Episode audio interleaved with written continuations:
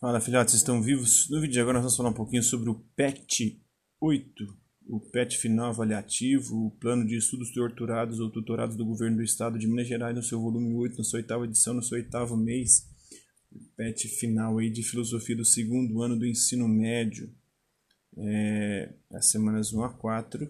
E nesse PET nós temos como eixo temático a verdade e a validade, os temas são ser e dever ser, consciência, ação, liberdade e determinismo, os tópicos são os filósofos pré-socráticos, a modernidade e a crise da razão e a liberdade como elemento para a busca da felicidade.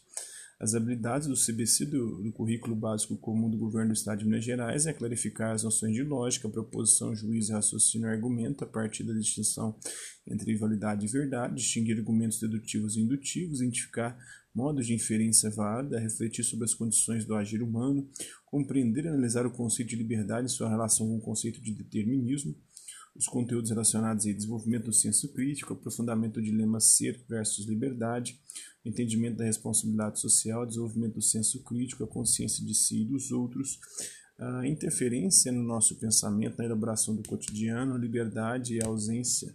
Será que a liberdade é a ausência de coação? A liberdade é a ausência de lei? Uma pessoa que não é livre pode ser responsabilizada pelos seus atos? Né, os desejos e paixões, será que eles limitam a nossa liberdade? Então vamos às atividades tentar compreender um pouquinho esse conteúdo aí. Nada do que foi será de novo do jeito que já foi um dia. Tudo passa, tudo sempre passará. A vida vem em ondas como o mar, no mundo e vindo infinito. Tudo que se vê não é igual ao que a gente viu há um segundo. Tudo muda o tempo todo no mundo. Não adianta fugir, nem mentir para si mesmo agora. Há tanta vida lá fora e aqui dentro sempre como uma onda no mar. Aí da canção Como uma, Como uma Onda, né, do Lulu Santos e do Nelson Mota, lembra ideias do filósofo grego Heráclito, é, que viveu no século VI a.C. e que usava uma linguagem poética para exprimir seu pensamento. Ele é autor de uma frase famosa, não se entra duas vezes no mesmo rio. Entre as sentenças de Heráclito a seguir citadas, marca aquela em que o sentido da canção apresentada mais se aproxima. Morte é tudo que vemos desperto, tudo que vemos dormindo é sono. O povo deve lutar pela lei como defende as muralhas da sua cidade. Muita instrução ensina a ter inteligência. Ao se entrar no mesmo rio, as águas que fluem são outras. É a dele. O homem todo gosta de se empolgar a cada palavra. Tem um fragmento de um texto pré-socrático. Ainda outra coisa te direi: não há nascimento para nenhuma das coisas mortais, como não há fim na morte funesta, mas somente composição e dissociação dos elementos compostos. Nascimento não é mais do que o um nome dado pelos homens, segundo Empédocles. A respeito é, da relação entre o mitos e o logos, a razão no início da filosofia grega assinala a alternativa incorreta, errada. O processo que o filósofo utiliza no alcance da explicação sobre o surgimento dos fenômenos que quer explicar é diferente daquele utilizado pela tradição mítica, apesar de recorrer a uma metáfora comum. Sim, está correto.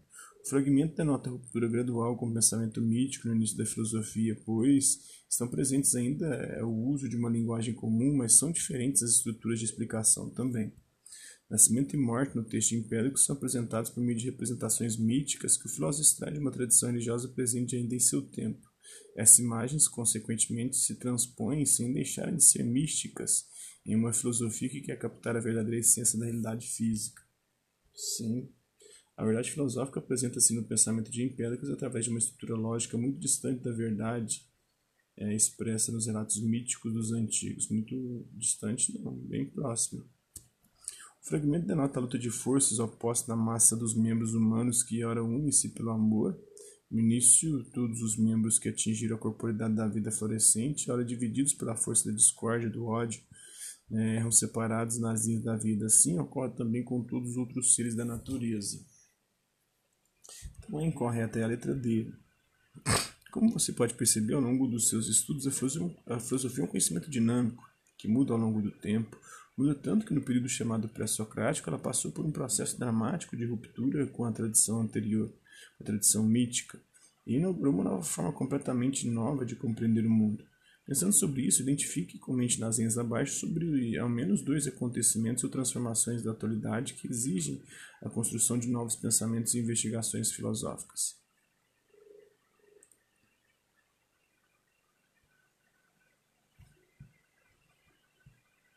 Os acontecimentos, a própria pandemia né, pode ser objeto de reflexão filosófica, né, o dilema entre saúde e economia, é um outro problema aí que pode ser abordado é, a, partir do viés da perspectiva filosófica. Né? O esclarecimento é a saída do homem de sua minoridade, da qual ele próprio é o culpado. A minoridade é a incapacidade de fazer uso do seu entendimento sem direção de outro indivíduo. É, o homem é o próprio culpado dessa minoridade, se a causa dela não se encontra na falta de entendimento, mas na falta de decisão e coragem de servir-se de si mesmo sem a direção de outro. Tem coragem de fazer uso do teu próprio entendimento. Tal é o lema do esclarecimento do iluminismo. A preguiça e a covardia são as causas pelas quais uma tão grande parte dos homens, depois que a natureza de há muito os libertou de uma condição estranha, continuam, no entanto, de bom grado, menores durante toda a vida. Está no texto resposta à pergunta o que é esclarecimento do Kant.